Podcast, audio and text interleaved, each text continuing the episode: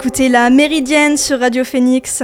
Aujourd'hui, comme tous les lundis, on reçoit Enzo pour l'actu sport, mais avant cela, on va parler de justice restaurative avec Séverine Adeline. Bonjour. Bonjour. Séverine Adeline, vous êtes conseillère au SPIP, c'est le service pénitentiaire d'insertion et de probation du Calvados.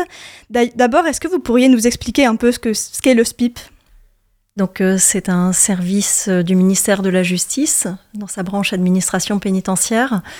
Nous intervenons auprès des personnes placées sous main de justice, sous mandat du juge d'application des peines. On rencontre les personnes dans le cadre d'entretiens individuels ou dans le cadre de prise en charge en groupe pour travailler sur ce qu'on appelle les facteurs de risque de récidive, puisque notre mission principale, c'est participer à la diminution du risque de récidive. Donc on peut intervenir en milieu fermé, donc euh, milieu carcéral, maison d'arrêt, centre pénitentiaire, et autres établissements. Et on intervient également en ce qu'on appelle le milieu ouvert euh, pour les mesures alternatives à l'incarcération. Moi, c'est mon cas, je travaille au milieu ouvert à Caen. Et d'ailleurs, c'est une équipe vraiment pluridisciplinaire qui travaille au SPIP. Oui, tout à fait. Donc, euh, il y a le corps de direction, il y a des personnels administratifs, il y a des agents du pôle détention sous surveillance électronique, il y a une trentaine de conseillers pénitentiaires d'insertion et de probation, une assistante sociale, des psychologues, un binôme de soutien à la radicalisation, une coordinatrice culturelle. Et d'ailleurs, euh, vous êtes aussi coordinatrice, mais coordinatrice de justice restaurative et aussi animatrice. C'est quoi la justice restaurative? Alors la justice restaurative, elle est instaurée dans la loi depuis 2014 et elle permet de proposer aux personnes auteurs et aux personnes victimes un espace de dialogue autour des répercussions de l'acte qui a été commis ou subi. On dit qu'elle est complémentaire au procès pénal dans le sens où elle ne le remplace pas. Elle peut intervenir en pré-sententiel ou en post-sententiel auprès des mineurs comme des majeurs. Et euh, des notions qui sont très importantes dans la justice restaurative, ce sont les notions de volontariat, de consentement des deux parties. Euh, comment vous faites pour obtenir le consentement de tout le monde? Alors déjà, c'est une des deux parties, soit l'auteur, soit la victime qui vient vers nous pour solliciter un accompagnement en justice restaurative. On lui explique ce qu'est la justice restaurative et il consent à être accompagné ou non. Donc euh, effectivement, le consentement, il est important à tous les stades, que ce soit la personne qui, qui vient vers nous et ensuite la personne vers laquelle on tourne la demande doit consentir au fait d'entrer, enfin d'être accompagnée. Et ce consentement, ce volontariat, il est à tous les stades, c'est-à-dire qu'une personne, même qui, euh, est venue, venue vers nous spontanément, peut à un moment donné dire ben non, moi je, je souhaite arrêter, je, pour toutes les raisons qui lui appartiennent, et idem de l'autre côté. Donc le volontariat, c'est à tous les stades, même avant une possible rencontre. Concrètement, comment ça fonctionne euh, Parce que j'ai cru comprendre qu'il y avait plusieurs formes de justice restaurative. Alors effectivement, il y a plusieurs formes et je ne vais pas toutes vous les exposer là. En tout cas, je peux vous parler des deux formes principales. Il y a la médiation restaurative qui consiste en, dans le fait de proposer un échange à un auteur et une victime liés par la même infraction. Il y aura un nombre important d'entretiens préparatoires au préalable, tant avec l'auteur que la victime, de manière séparée, et toujours accompagnés par la même personne, le même animateur ou la même animatrice, jusqu'à ce qu'il y ait une éventuelle rencontre. Et cette rencontre, elle prendra la forme que les parties souhaiteront, la forme qui répondra le mieux à leurs besoins et leurs attentes. Alors on imagine souvent que ça peut être ça puisse être pardon, sur la, sous la forme d'une rencontre physique, mais pas seulement ou pas que. Ça peut être un échange de SMS, un échange téléphonique, une visio, un échange de lettres, toujours accompagné par les animateurs ou animatrices. Et l'autre forme dont vous, nous, vous vouliez nous parler? Ce sont les rencontres détenues victimes ou condamnées victimes. Pardon qui, euh, qui concernent un groupe d'auteurs et un groupe de victimes anonymes, trois ou quatre, de chaque côté et qui sont liés par un même type d'infraction. Et là, il y aura des entretiens préparatoires préalables avec chaque personne, tous les auteurs, toutes les victimes en individuel. Ensuite, il y a des rencontres en sous-groupe auteurs, en sous-groupe victimes. je vous passe des détails, mais il y a des visites euh, des, des, lieux où les rencontres se dérouleront. Et ensuite, il y a cinq rencontres d'une heure trente qui, qui ont lieu toutes les semaines. Puis plus tard une sixième rencontre bilan. Toutes ces méthodes de justice restaurative, elles sont appliquées, ou en tout cas applicables en France depuis 2014. J'imagine que c'est pratiqué euh, dans le monde euh, autrement, enfin depuis plus longtemps que ça. Oui, effectivement, la justice restaurative euh, date des années 70 à peu près, plutôt aux États-Unis, il me semble. en tout cas, nous, le modèle sur lequel on s'appuie, c'est celui du Canada. Et aujourd'hui, rares sont les pays, en tout cas en Europe, où il n'existe pas de, système de justice restaurative. Et à Caen, c'est depuis quand? À Caen, c'est depuis janvier 2022. On a commencé à travailler au déploiement avec euh, les magistrats, les avocats, les associations d'aide aux victimes sur le sujet. On a créé un comité de pilotage qui a donné lieu à la signature d'une convention de partenariat en mai 2022 on a en parallèle euh, créé un groupe projet qui réunit une vingtaine de professionnels de, tout horizon et de l'administration pénitentiaire et de l'extérieur, qui a validé les cahiers des charges et qui, euh, qui discute de, la forme que prennent les, les mesures.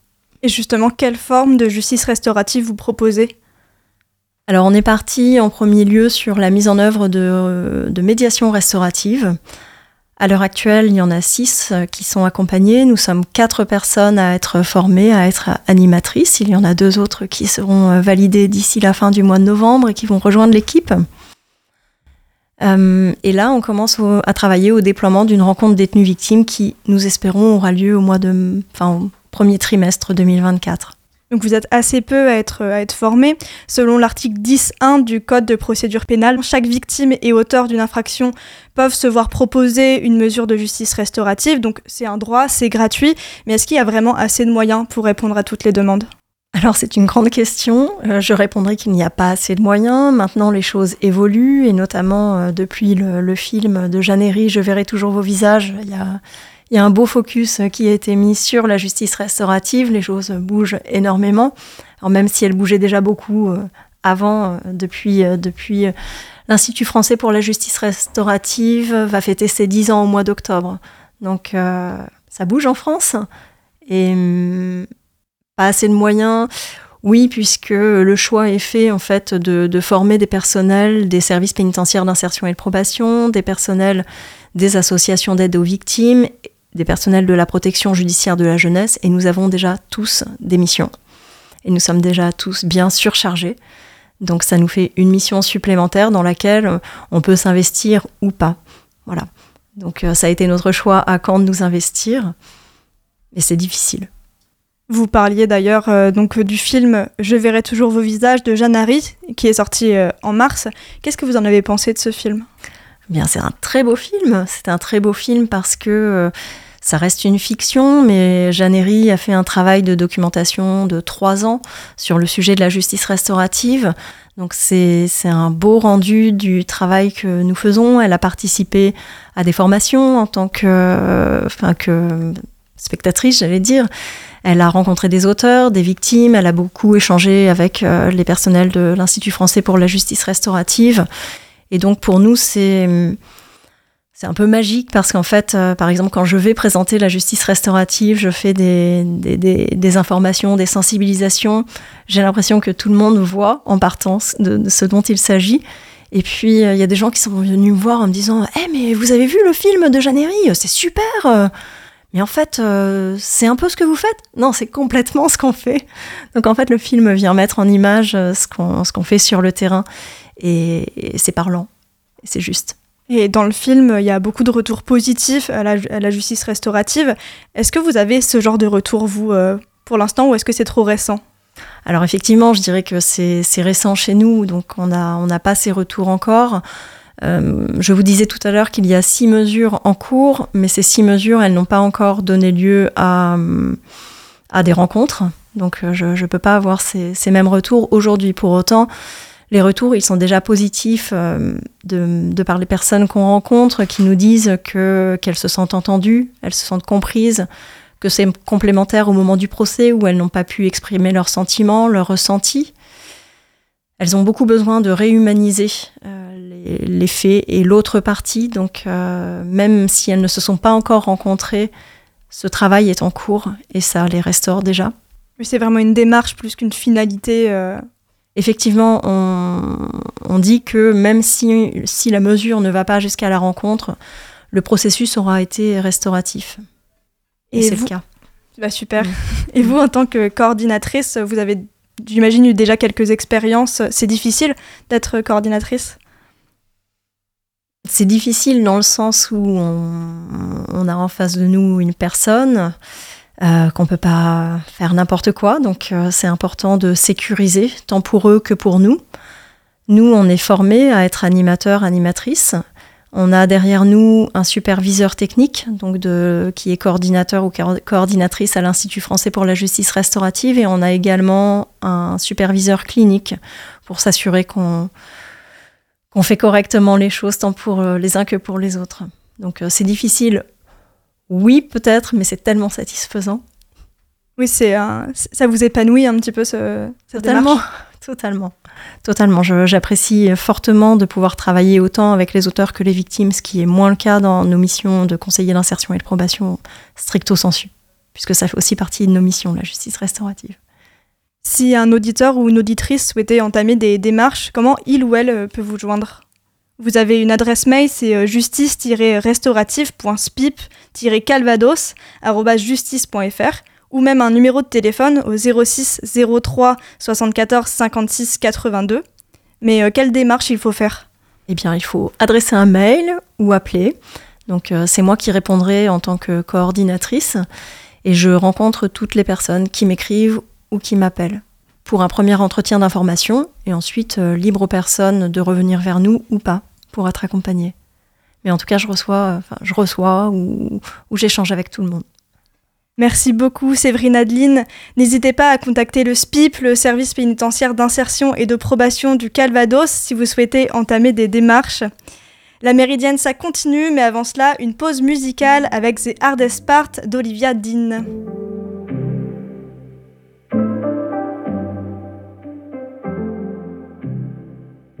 call me up to you. Static on the phone. Normally I need you. This time I don't wanna go. Lately I've been growing into someone you don't know.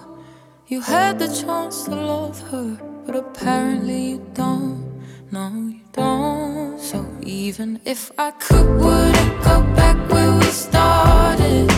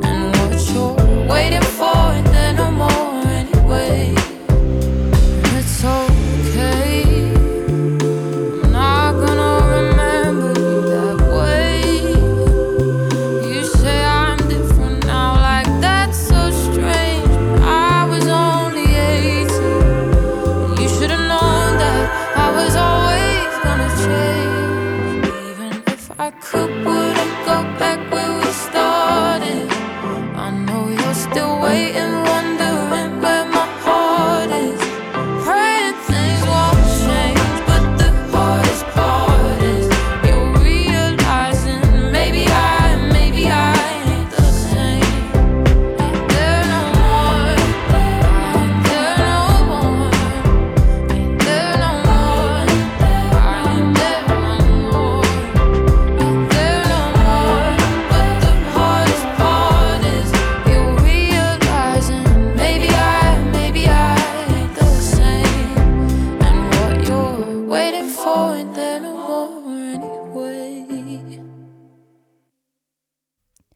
venez d'écouter The Hardest Part de Olivia Dean sur Radio Phoenix. Restez avec nous pour la chronique sport d'Enzo. Bonjour Enzo. Salut Johan.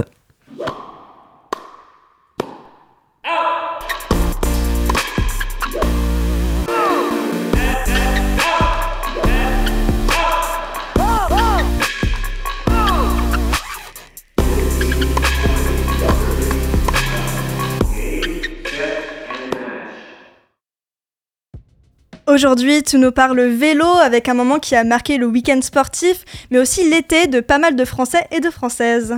Parfaitement, Johan. Et aujourd'hui, une fois n'est pas coutume, on va commencer par une petite question de géographie. Est-ce que vous connaissez le Collet Aperto?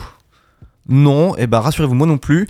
Enfin, je, ne le connaissais pas jusqu'à ce samedi et ce Tour de Lombardie 2023, où les pentes habituellement tranquilles de ce col italien près de Bergame a vu débarquer une horde de Françaises et de Français survoltés, réunis par la passion du vélo et d'un seul homme, Thibaut Pinot, pour sa dernière course est professionnelle. Chauffés à blanc, les plusieurs centaines de personnes amassées sur le bord de la chaussée ont transformé ces quelques virages en un endroit qui sentait bon la bière, la fondue et l'esprit franchouillard, un chaudron prêt à s'enflammer au passage de leur dieu pédalant.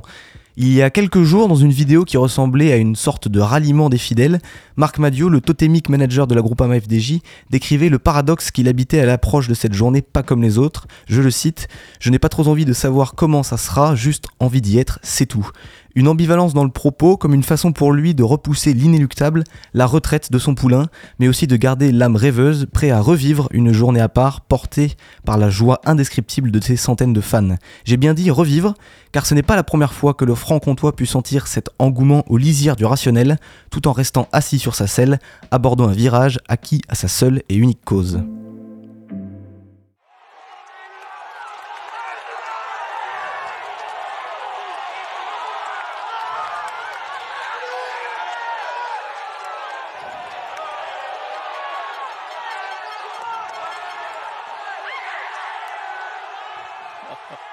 22 juillet 2023, 20e et avant-dernière étape d'un Tour de France qui n'avait déjà plus grand intérêt puisqu'outrageusement dominé par Vingegaard. Mais le Tour était de passage dans le nord-est de la France, sur les terres de Thibaut Pinot. Pour sa dernière grande boucle, les fans de tous bords de Thibaut Pinot, réunis sous l'entité du CUP, abréviation de collectif Ultra Pinot, avaient prévenu transformer un virage du petit ballon d'Alsace en une grand-messe pour Thibaut. Un bref moment de joie, d'allégresse, d'hystérie collective, appelez ça comme vous voulez. Une parenthèse au dénouement parfait, puisque l'histoire retiendra que Pinot passa seul en tête de l'étape, le virage qui porte désormais son nom, et vous pourrez aller vérifier par vous-même sur Google Maps. Un moment marquant et sans doute la séquence la plus forte en émotion de ce, de ce Tour de France 2023. On a, donc pu constater plusieurs fois que Pinot est un coureur qui réussit à faire soulever les foules, et cela s'explique en partie par son tempérament et sa façon de courir. Tout à fait, parce qu'à vrai dire, Thibaut Pinot est à sa façon un coureur à part.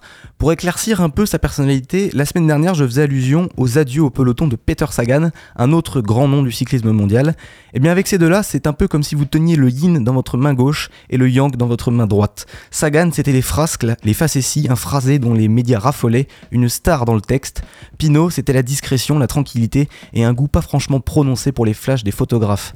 Un coureur qui prenait du bon temps à voir grandir ses chèvres, un coureur qui ne prêtait que peu d'attention à l'image qu'il véhiculait dans une époque qui voulait pourtant l'inverse. Là où d'autres sportifs de très haut niveau achètent des luxueuses villas et des voitures de sport, lui achète un étang pour s'adonner à la pêche et a fait construire sa maison sur un terrain appartenant à ses arrière-arrière-grands-parents. Pinot, c'était une bouffée d'air frais pour la discipline. Déboulant sans complexe dans le monde pro en 2010, dans un cyclisme pollué à cette époque par les affaires de dopage, il était l'incarnation d'un sportif entier qui n'a jamais triché sur ce qu'il était en mesure de nous offrir dans les bons comme dans les mauvais jours. Pinot, c'était un art d'appréhender la course dans une décennie où toutes les attaques étaient calculées, mijotées, préméditées. Lui préférait rouler avec instinct et panache. Une posture en danseuse reconnaissable entre mille, celle-là même qui a arraché des centaines de Alaï est parti hein, à des, euh, des bouches de nos grands-pères solidement ancrés dans leur fauteuil devant l'étape du Tour sur France 2. Pinot, c'était aussi la loyauté. Il n'aura connu qu'une seule et même équipe durant sa carrière, la FDJ, celle qui a cru en lui dès ses débuts chez les Espoirs, l'équipe menée par Marc Madio, un vrai passionné de vélo qui nous offrira par son lien si particulier avec Pinot nombre de séquences cultes. La FDJ, ça n'a jamais été la meilleure équipe du peloton durant ces années, mais cela a aussi renforcé la popularité de Pinot, devant combattre chaque année face à l'Armada des Sky dans un remake de David contre Goliath, version petite reine des années 2010. Anachronique serait un adjectif qui collerait bien au portrait de Pinot, archétype du coureur romantique perdu dans une époque qui ne lui correspondait pas vraiment, une figure qui se fait de plus en plus rare de nos jours, mais dont la cote de popularité et d'admiration ne s'est jamais démentie. Thibaut Pinot, c'était donc un coureur à part dans le monde du cyclisme qui n'a jamais laissé indifférent, et ce dans les plus grands succès, mais aussi dans ses plus cruelles désillusions. C'est sûrement la partie qui va faire euh, ressurgir le plus de souvenirs de la carrière de Thibaut Pinot. Rappelons d'abord qu'il fait partie du cercle assez fermé des 9 Français vainqueurs d'étapes sur les trois grands tours, avec deux bouquets remportés sur la Vuelta, une étape glanée sur le Giro, et ses trois succès sur le Tour de France que nous autres fans récitons tels des versets de l'Évangile, le triomphe à Port-Entruy pour son premier tour lors de la huitième étape du Tour 2012, l'Alpe d'Huez et ses 21 lacets mythiques en 2015 pour adoucir une grande boucle difficile cette année-là. Et que dire, évidemment, je suis obligé d'en parler, même si ça va me faire mal de se rappeler ce qui s'est passé après. Mais que dire de ce 14 juillet 2019, cette arrivée au sommet du Tour Malais où la France entière chavira de bonheur en voyant Thibaut Pinot s'envoler vers le succès en ce jour de fête nationale. Pinot a toujours avoué ne jamais s'être entraîné pour gagner le Tour de France, mais l'idée a peut-être traversé son esprit à ce moment-là, comme elle a fait son chemin dans la tête de millions de Français rêveurs à l'idée d'imaginer un successeur à Bernard. Hélas, nous connaissons la suite de l'histoire de ce Tour 2019. Après une énième démonstration de force dans le Prat d'Albis, les étapes s'enchaînèrent jusqu'à la date du 26 juillet 2019, dont il est d'ailleurs bon de rappeler que cette journée n'a tout simplement jamais existé. Et non, c'est faux, je ne suis pas dans le déni. Plus sérieusement, 26 juillet 2019, 19e étape, l'image a marqué le cyclisme et l'imaginaire français. Les larmes d'un champion terrassé par la douleur d'une cuisse meurtrie, réconforté tant bien que mal par son coéquipier William Bonnet, lui rappelant qu'il ne servait à rien d'aller au-delà de la limite.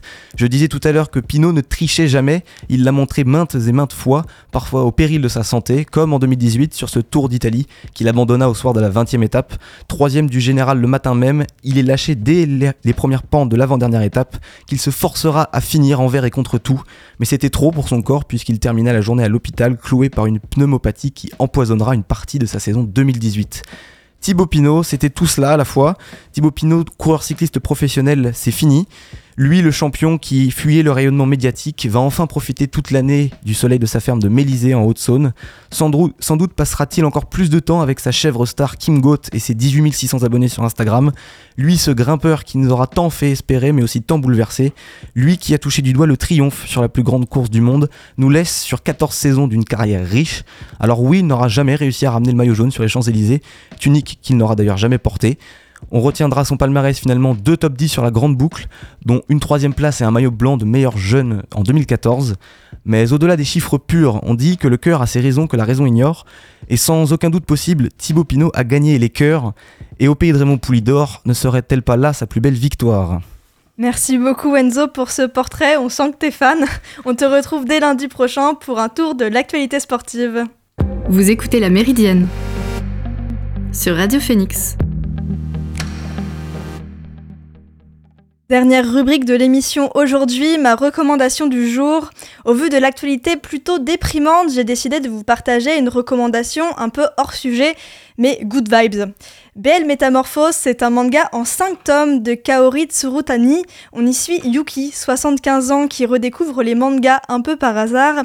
Elle tombe notamment sur des BL, donc des boys love. Ce sont des mangas qui mettent en scène des relations amoureuses entre jeunes hommes.